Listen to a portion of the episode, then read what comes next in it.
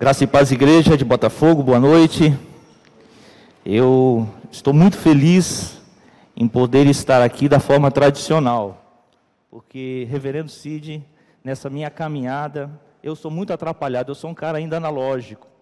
Então, o vídeo ainda não, não é para mim. Eu sou muito atrapalhado, fico muito nervoso, mordo a língua. E nessa caminhada com o vídeo aí eu tenho é, tentado aprender. Mas Deus dá a sua graça e a gente vai em frente. Igreja, é, eu não sei se você tem percebido, como eu tenho percebido, que a oração ela tem tomado nesses últimos tempos, nesses últimos com esses últimos acontecimentos, um local especial. E particularmente eu, nessa minha caminhada presbiteriana, estou no, na igreja presbiteriana perto de 20 anos já, e olhando para trás e olhando hoje para a igreja, eu vejo que nesse tempo que eu olho para trás, eu não consigo perceber tanto, uh, tantos grupos de oração, de, de oração, tantas pessoas envolvidas com oração, como nos últimos tempos, como nos últimos meses, como nos últimos anos. E talvez a gente possa, possa pensar assim: poxa, é, é, é o contexto, né? Talvez as pessoas tenham passado por dificuldades e a gente sabe que tem mesmo. Talvez o contexto tenha empurrado as pessoas para momentos de oração. Mas talvez não, talvez Deus tenha nos dado a oportunidade de orar. E talvez a gente tenha abraçado isso.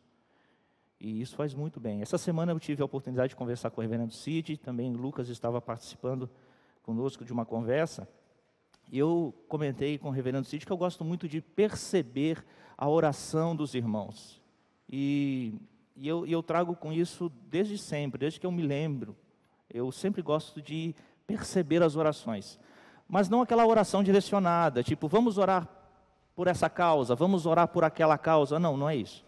Eu gosto de perceber aquelas orações voluntárias. Eu gosto de perceber aquelas orações feitas, seja pelo presbítero, seja pela irmã, seja pelas senhoras da SAF, voluntariamente. Quando as pessoas começam a orar voluntariamente, elas começam a, a orar aquilo que realmente está no coração delas. Elas começam a transformar em palavras os seus desejos mais profundos. E eu gosto de perceber o que realmente está no coração dos crentes. E eu faço essa, essa análise assim na, na, na minha mente com oração. Uma das coisas na caminhada cristã que mais me impressiona, me impressiona na Bíblia, na palavra de Deus, são os momentos de oração de, de oração de Jesus. Quando você, você que está acostumado com os textos bíblicos, com os evangelhos, você vai ver que Jesus, ele está pregando, ele está falando, e daqui a pouco Jesus some. Onde é que ele foi? Ele foi orar. As pessoas estão procurando Jesus, cadê Jesus? Jesus está orando. E eu acho interessante isso. Poxa, será que Jesus precisava orar? Eu fico, eu fico questionando isso. Poxa, Jesus é Deus, ele precisava orar. E ele tem momentos intensos de oração. E eu fico pensando assim comigo: poxa, o que será que Jesus ora? O que será que Jesus fala com Deus naquele momento íntimo? Ele, Deus ali, ele falando com o Pai, aquilo que está no íntimo do seu coração, o que será que ele ora? O que será que Jesus fala naquele momento íntimo dele com Deus? Meus irmãos, Jesus deixou uma oração dessa, escrita através da pena de João, do apóstolo João, para nós. Eu quero convidar você para lermos essa oração íntima de Jesus. E a gente vai perceber nessa oração de Cristo que estava no seu coração como um desejo profundo. Abra comigo, meu irmão, minha irmã, João, o Evangelho de João, e vamos ler o capítulo 17, a oração sacerdotal. Capítulo 17 de João nos diz o seguinte: Tendo Jesus falado estas coisas, levantou os olhos ao céu e disse: Pai, é chegada a hora. Glorifica o teu filho, para que o filho te glorifique a ti assim como lhe conferisse autoridade sobre toda a carne, a fim de que ele conceda a vida eterna a todos os que lhe deste. E a vida eterna é esta: que te conheçam a ti, o único Deus verdadeiro, e Jesus Cristo, a quem enviaste. Eu te glorifiquei na terra, consumando a obra que me confiaste para fazer. E agora, glorifique-me, ó Pai, contigo mesmo, com a glória que eu tinha junto de ti antes que houvesse mundo. Manifestei o teu nome aos homens que me deste do mundo. Eram teus, tu, deste, tu, tu nos confiaste e eles têm guardado a tua palavra. Agora eles reconhecem que todas as coisas que me têm dado provém de ti, porque eu lhes tenho transmitido as palavras que me deste, e elas e eles as receberam. E verdadeiramente conhe, conheceram que saí de ti e creram que tu me enviaste. E por eles que eu rogo, não rogo pelo mundo, mas por aqueles que me deste, porque são teus. Ora, todas as minhas coisas são tuas, e as tuas coisas são minhas, e neles eu sou glorificado.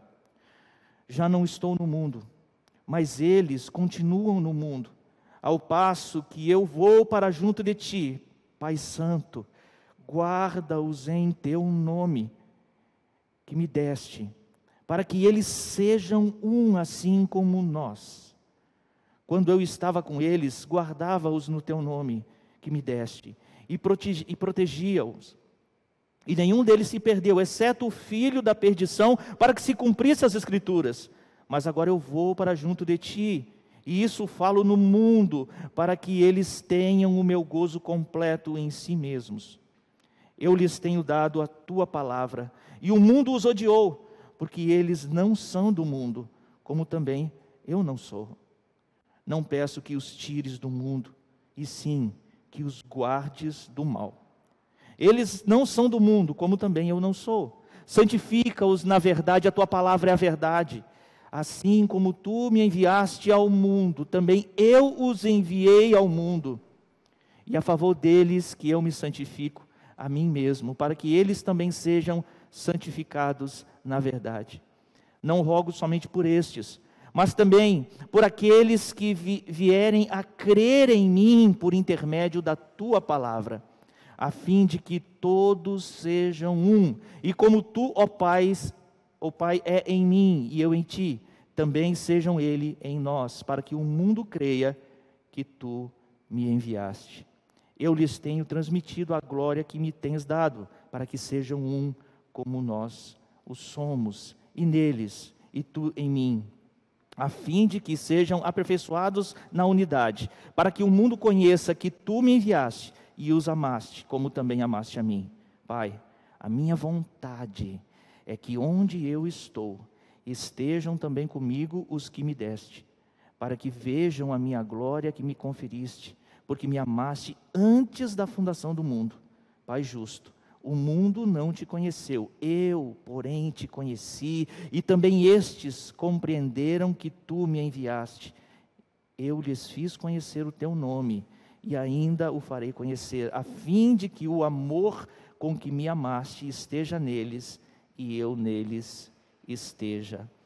Glória a Deus pela Sua palavra. Qual o contexto em que isso acontece? Estava conversando hoje de manhã com reverendo Duzi, e, e é interessante, reverendo, como o Espírito Santo trabalha. E eu falando para ele de manhã que, assim que o reverendo Cid me chamou para pregar, dois dias depois, Deus já tinha me dado esse texto no coração, esse texto aqueceu o meu coração, mas o contexto é o mesmo contexto da, da, da mensagem que o reverendo Dulce trouxe pela manhã. Qual contexto é esse? Nesse contexto, eles estão no cenáculo. Pedro já tinha sido avisado de que ele iria trair o Senhor, a Santa Ceia já tinha sido é, instaurada, Jesus lavou os pés dos discípulos. Todas, a, todas essas, to, toda a história do contexto da Santa Ceia já foi falada. Jesus então está ali agora dando as últimas instruções para os seus discípulos, e a palavra de Deus, no primeiro versículo aqui que nós lemos, diz que, tendo Jesus olhado para o alto, ele diz: Pai, chegou a hora. Que hora? Que hora que chegou?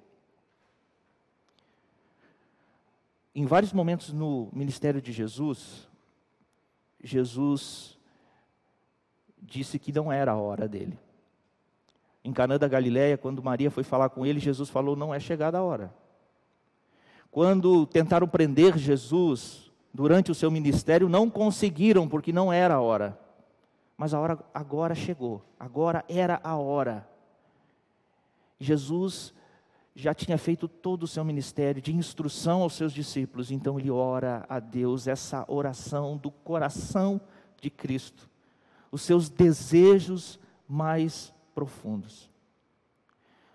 Os estudiosos dividem aí esse texto que nós lemos de, de três formas. Do versículo 1 ao versículo 5, Jesus está orando ao Pai, pedindo por Ele mesmo. Do versículo 6 ao versículo 19, Jesus ora por seus discípulos, aqueles discípulos imediatos que estavam ali com ele. Do versículo 20 ao versículo 26, Jesus ora por aqueles que ainda iriam crer nele, ou seja, por mim e por você. Agora, qual o conteúdo teológico dessa passagem? Nessa passagem, assim dizem os grandes estudiosos do texto bíblico, Jesus fala de salvação, Jesus fala de segurança, Jesus fala de santificação e Jesus fala de unidade, temas teológicos.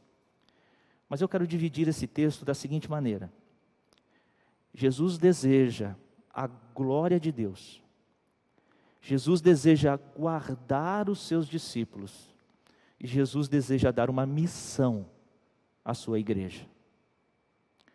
Primeiro ponto, Jesus deseja a glória do Pai. A glória do Filho é a glória do Pai, conforme vimos no versículo 1. O desejo da glória do Pai é o maior desejo de Cristo Jesus. Cristo nos ensina que a boca fala do que o coração está cheio. E o que, que está cheio no coração de Jesus? Glorificar o nome de Deus. Dessa forma, vemos o nosso Senhor orando a Deus sobre o que lhe enche a alma, o que lhe é mais caro ao coração, a glória do Pai.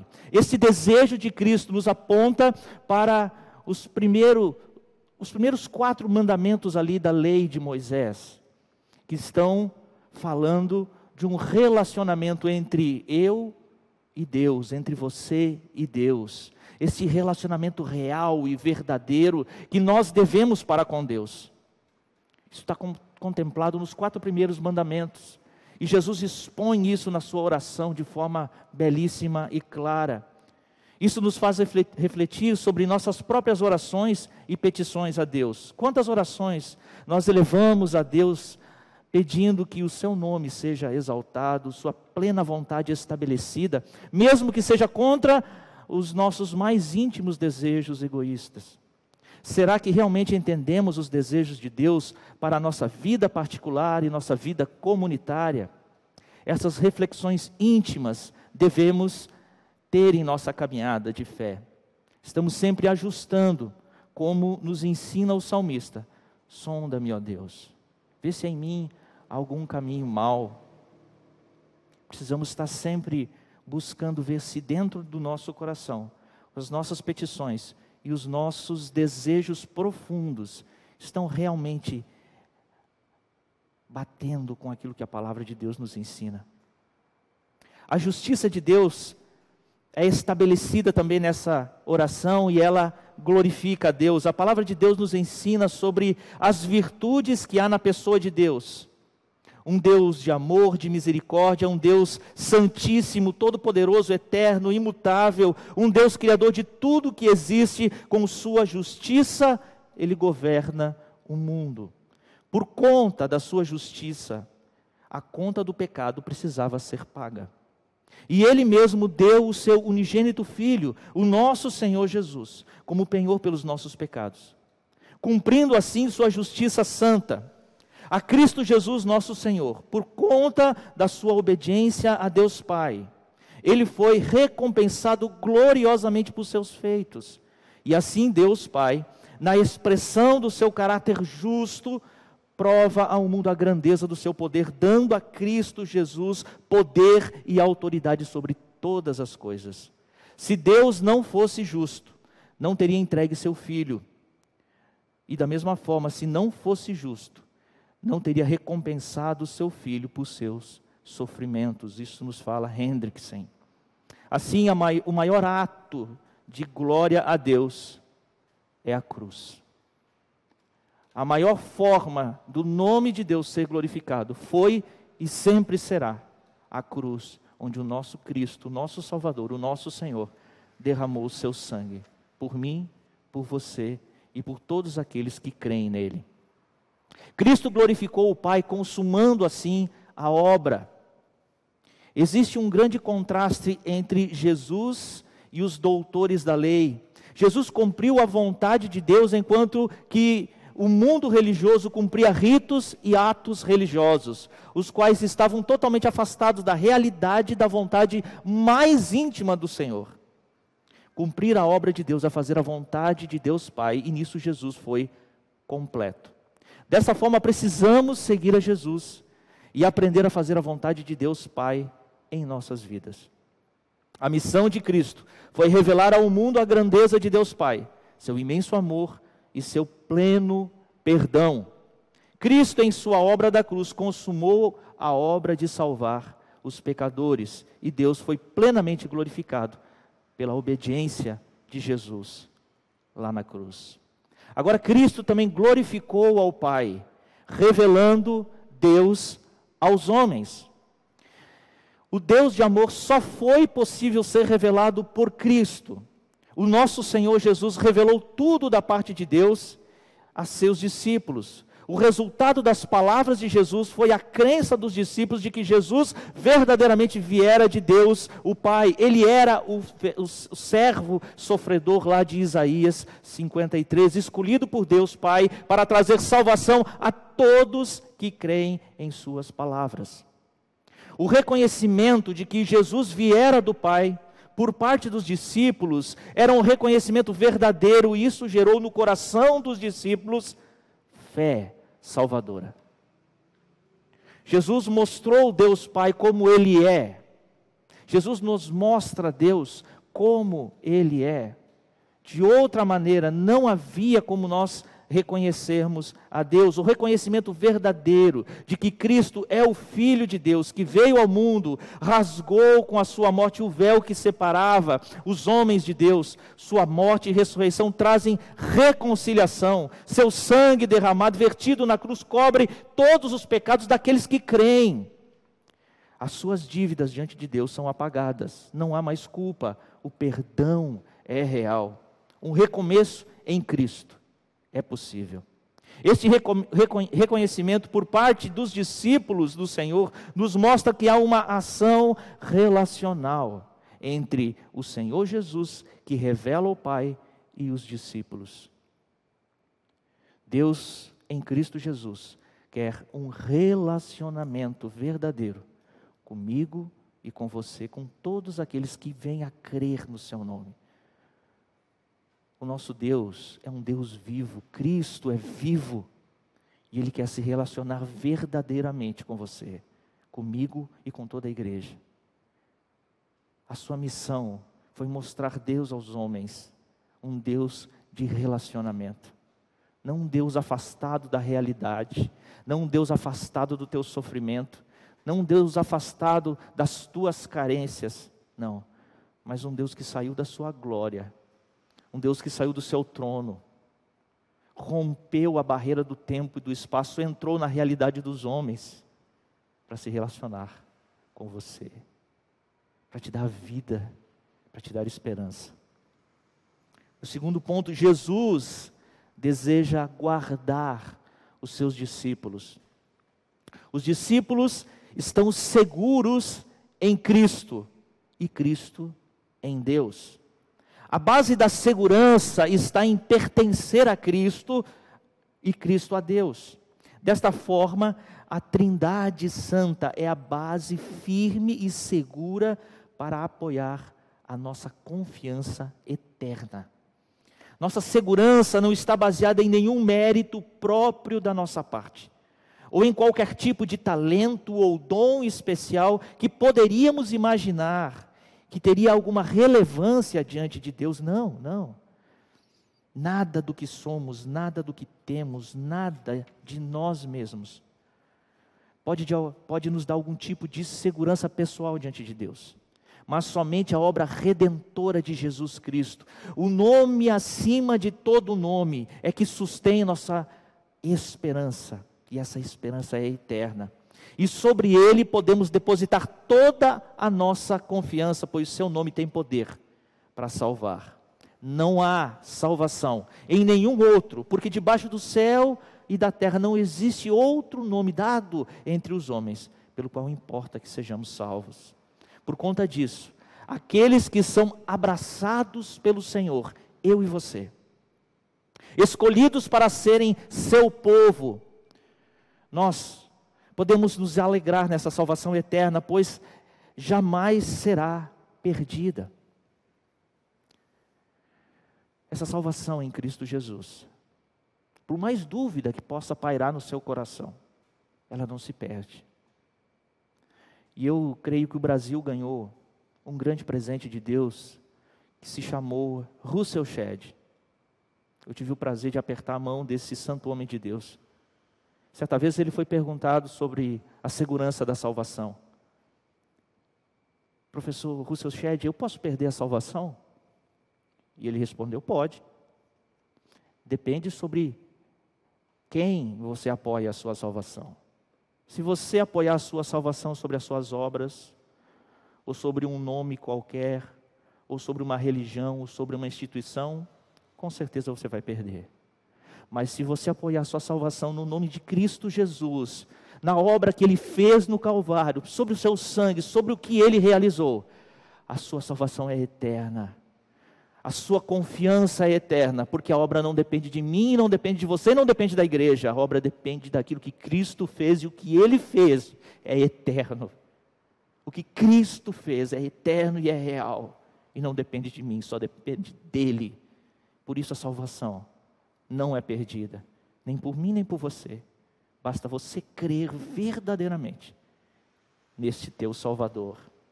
Por isso podemos ter segurança em Jesus, porque Ele consumou a obra. Os discípulos estão unidos em Cristo, Cristo em Deus. A unidade dos discípulos tem na Trindade Santa um modelo excelente. A própria unidade deles é prova para o mundo da realidade do reino de Deus entre os homens. A manifestação do reino de Deus através dos discípulos e apóstolos é medida pelo mundo através dos olhos e na percepção de uma unidade orgânica como um corpo.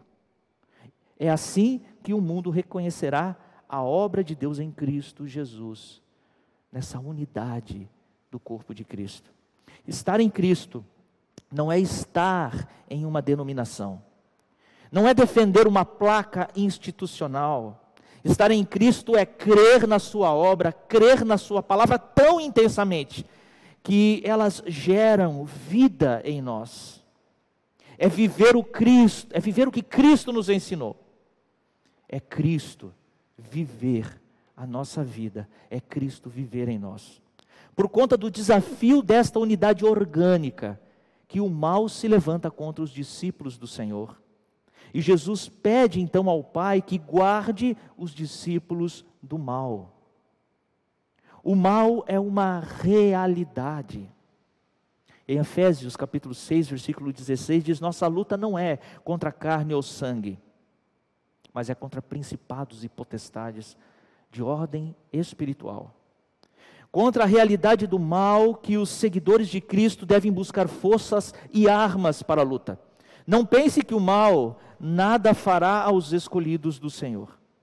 Isto é um grande engano, pois toda a forma de mal se levanta contra o reino de Deus e os escolhidos de Deus, pois como Jesus ora, eles não são do mundo, como eu também não sou do mundo. Por isso, o mal do mundo é hostil aos escolhidos do Senhor. Meu irmão e minha irmã, o mal é real. O mal é uma realidade que nós não podemos negar. E é uma grande falácia quando o fazemos. E eu gosto sempre de olhar para Jesus. Porque Jesus teve a sua tentação no deserto e a personificação do mal, que muitos dão vários nomes por aí. Mas ele tentou a Cristo. Se Cristo dá a ele uma ordem de realidade, quem sou eu para dizer que ele não existe? O mal existe, o mal é real. E é contra isso que nós devemos unir as nossas forças, como cristãos e como igreja, para lutar. Os discípulos, seguros e unidos, são enviados por Cristo, e Cristo é enviado por Deus. Da mesma forma que Deus enviou Jesus com uma mensagem ao mundo, Jesus envia seus discípulos ao mundo com uma mensagem. Os discípulos têm uma missão, essa missão é de proclamação. A mensagem precisa ser dita, falada, passada adiante, proclamada por aqueles que se chamam seus discípulos. E aqui é interessante um ponto para se pensar. Deus escolheu uma forma da mensagem ser anunciada. A mensagem precisa ser proclamada. E a mensagem poderia ser proclamada por todos os seres celestiais. Os anjos quiseram essa honra que Deus deu a mim e a você. Então Deus nos chama como seus discípulos e temos uma missão, uma missão de proclamação. Nós precisamos proclamar as verdades do Senhor e principalmente de que Jesus veio de que Jesus sofreu, de que Jesus morreu, de que ele ressuscitou e de que ele retornará. Precisamos proclamar. Os discípulos de Jesus, ao longo da história da igreja, têm levado o Evangelho por onde quer que forem, a mensagem de salvação de nosso Deus, Cristo Jesus, para a nação, para nações em trevas. Esse dever missional precisa estar sempre na consciência dos discípulos de Cristo. Cada cristão precisa estar comprometido nesta caminhada, nesta economia da vida cristã.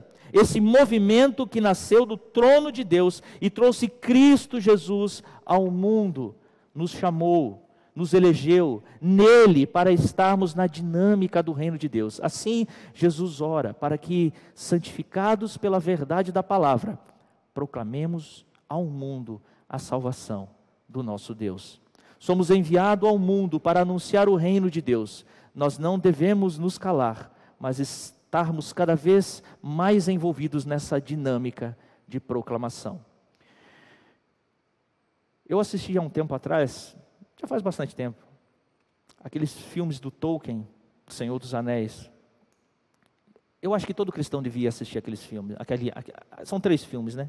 Aquela série. Mas uma coisa que me chama atenção naquela série, desde o primeiro filme, meus irmãos, é que todos os personagens daquele filme estão caminhando. Todos estão caminhando. E todos têm uma missão. Eu e você também temos uma missão. Terceiro ponto. Jesus deseja dar uma missão à igreja.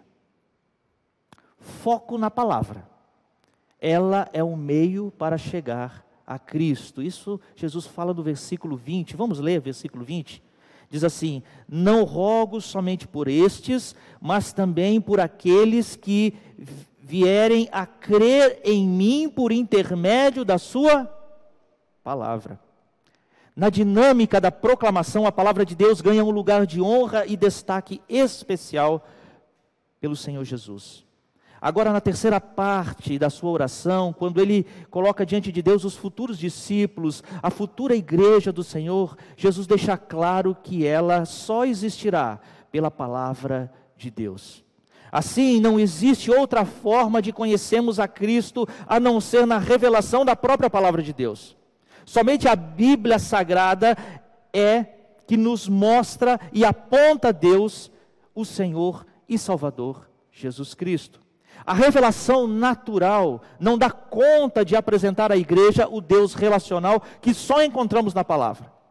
Há uma singularidade e não uma pluralidade de caminhos. Somente um caminho leva a Deus e este é Jesus Cristo, revelado na palavra.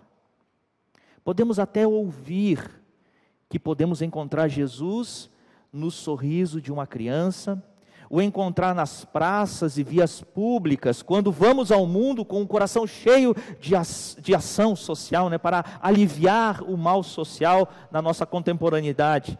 E isso pode até fazer bem ao ego humano, pode até ser bem quisto num poema, ou numa música, ou até em reportagens eh, de algumas mídias, mas é uma falácia, um engano, acharmos que Cristo será encontrado fora da revelação bíblica, fora da palavra de Deus.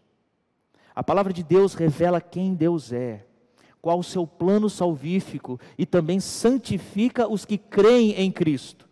Desta forma, existe uma purificação espiritual para aqueles que, através da palavra, são chamados do mundo.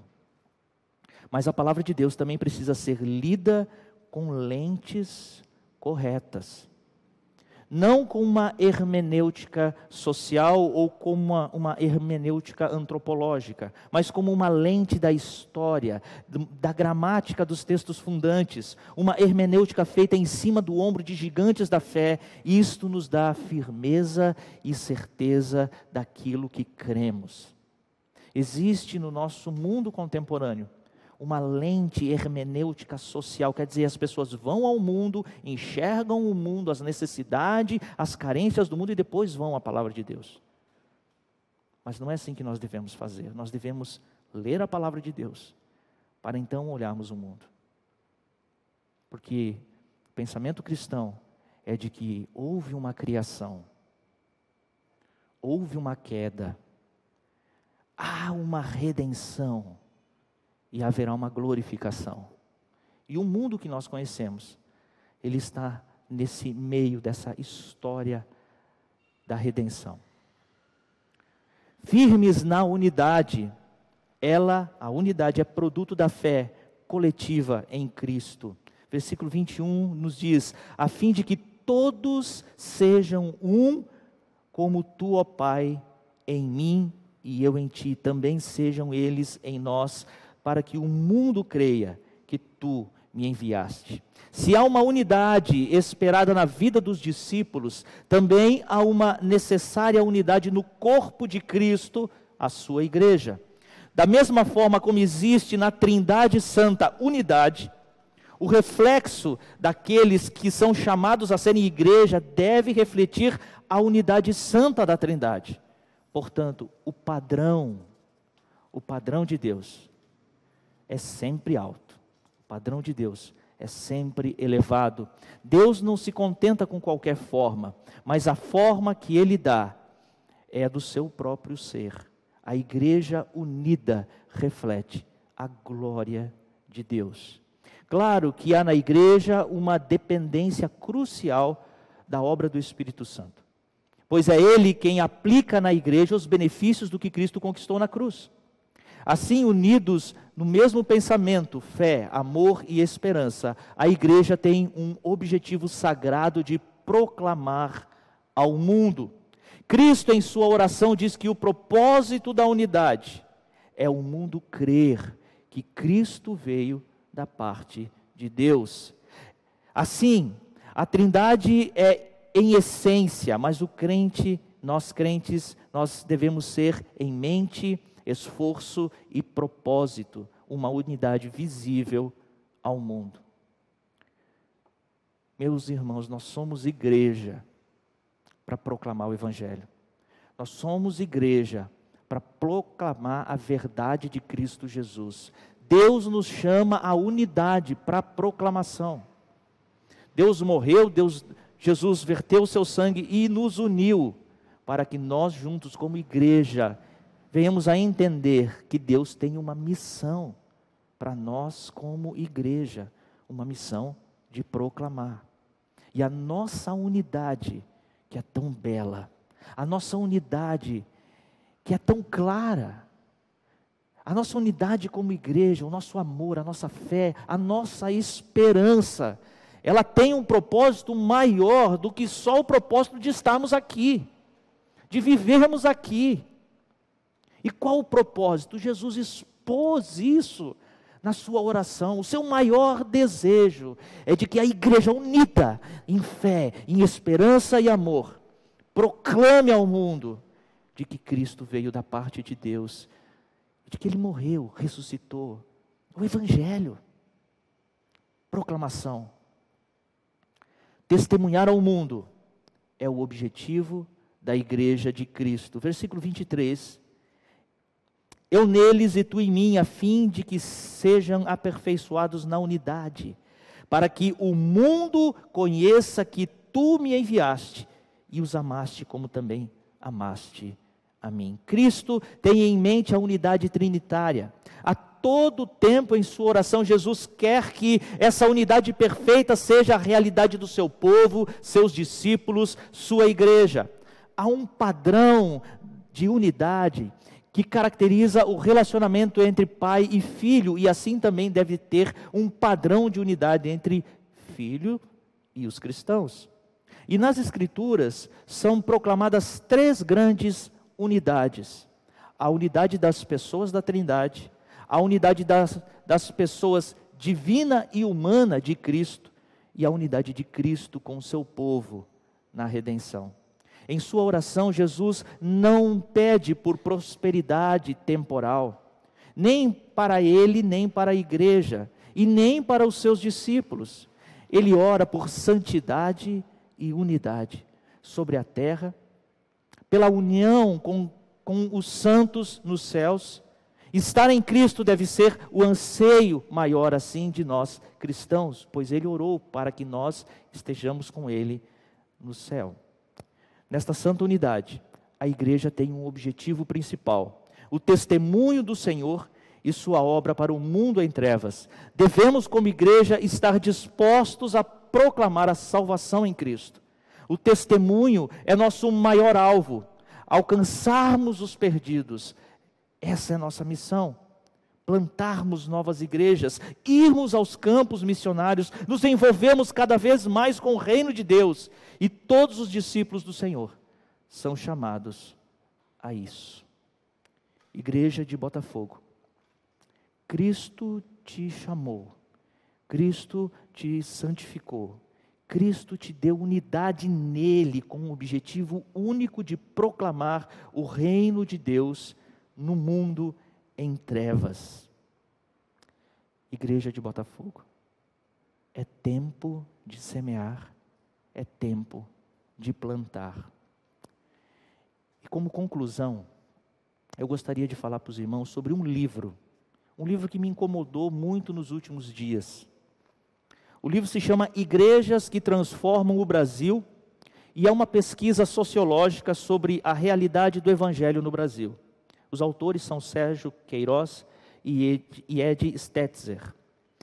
E esse livro nada mais é do que uma pesquisa, né, uma pesquisa sobre a igreja brasileira. E eles montaram essa pesquisa de uma maneira muito interessante. Tipo, eles colocaram como requisito crer na palavra de Deus como palavra de Deus iam nas igrejas, na pessoa dos pastores, e apresentavam a pesquisa. Se, por exemplo, aquela igreja não cria na palavra de Deus como sendo a palavra de Deus, a Bíblia Sagrada a palavra de Deus, essa, igreja já saía do, da pesquisa e a pesquisa continuava com outras igrejas. Bom, foram levantadas 1.200 igrejas e várias perguntas, e quem gosta de trabalhar com igreja é muito bom ler esse livro, mas uma pergunta assim me deixou muito chateado, me deixou muito intrigado. E a pergunta é a seguinte: as pessoas, pergunta da pesquisa, as pessoas podem ter um bom relacionamento com Deus sem estar envolvido com uma igreja? Preste atenção. As pessoas podem ter um relacionamento com Deus fora da igreja? A igreja é relevante para que as pessoas se relacionem com Deus? A igreja tem relevância nesse relacionamento com Deus? É preciso estar na igreja para que eu me relacione com Deus? Era nesse sentido a pergunta. E a pergunta era feita para pastores, líderes de várias igrejas, várias denominações do Brasil. 1.200 pastores. 52% responderam que sim, é possível uma pessoa se relacionar com Deus sem a igreja. Isso me chocou. porque vai totalmente contra ao que Cristo fez. Isso vai contra ao Evangelho do Senhor, a igreja plantada pelo próprio Senhor com um propósito. O que está acontecendo na mente dos crentes? Meus irmãos, a igreja tem relevância sim, a igreja é importante sim. A igreja sou eu, a igreja é você, a igreja somos nós. Nós somos relevantes para esse relacionamento vivo com Deus, porque nós somos o corpo de Cristo. Que Deus abençoe a igreja de Botafogo. Que Deus ilumine a caminhada de cada um de nós. Senhor nosso Deus, obrigado, Senhor, pela tua palavra. Obrigado, Senhor, por Cristo Jesus, nosso Salvador. Obrigado pelo Espírito Santo que nos instrui. Obrigado por essa casa, obrigado por essa igreja. Obrigado porque aqui o teu evangelho é proclamado. Amém, Senhor.